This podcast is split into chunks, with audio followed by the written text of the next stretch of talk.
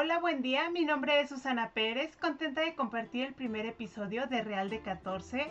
En esta ocasión será la leyenda del charrito y los dos pendencieros.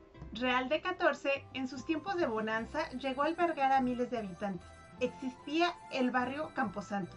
En este barrio habitaba Valentín y Valente, mineros de aquella época que, como en todos en su clase, gustaban los sábados despilfarrar el producto de su sagrado trabajo aunque el lunes siguiente tuvieran que ir a la casa de empeño a depositar así fuera el rebozo de su querida costilla por unos cuantos centavos. Uno de tantos sábados se reunieron en una de las pulquerías del barrio para dar rienda suelta a su adoración al dios de los borrachos.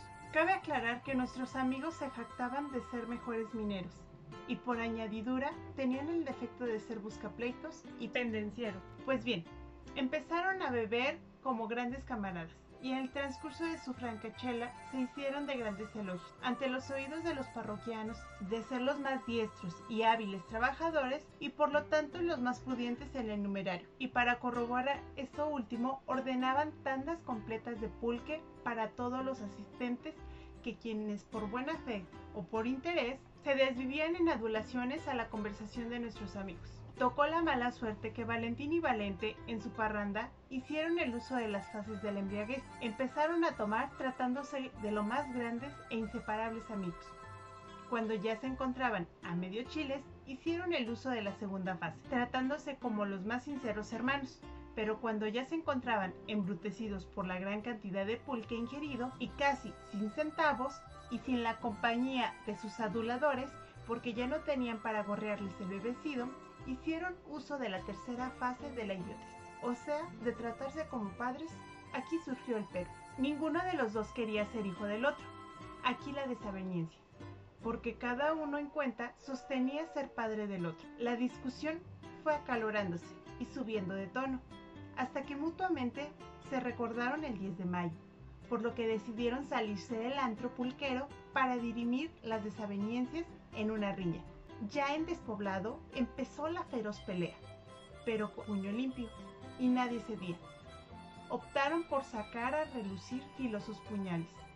Se tiraban mortales y decisivas puñaladas, pero quizá por lo diestro en esquivar, o por el alto grado de embriaguez de lo que se habían ingerido, ninguno lograba el objetivo.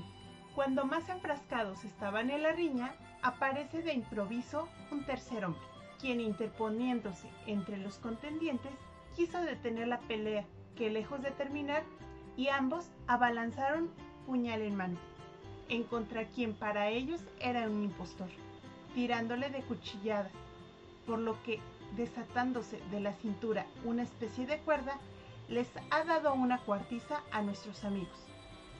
Los dejó tirados en el suelo de manera inconsciente en parte de la paliza recibida y por el efecto del pulque, Valentín y Valente despertaron hasta que clareó el día.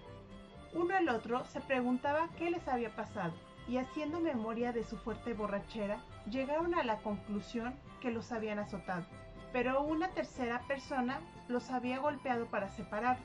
No podían recordar quién lo había sido, pero uno al otro dijo que parecieron no podían recordar quién había sido su benefactor, pero uno al otro se dijo que les había parecido reconocer a San Francisco de Asís y que probablemente lo habían herido. Acordaron dirigirse a la capilla en donde se encontraba la imagen. ¿Y cuál fue su sorpresa? Que el hábito del santo presentaba rasgaduras producidas por cuchillas que ambos tiraron. Desde ese día prometieron dejar de beber. Y se dice que cada noche se escuchan los azotes de San Francisco de Asís en las calles principales de Real de 14. Espero les haya gustado esta leyenda y esperen el próximo episodio. Gracias.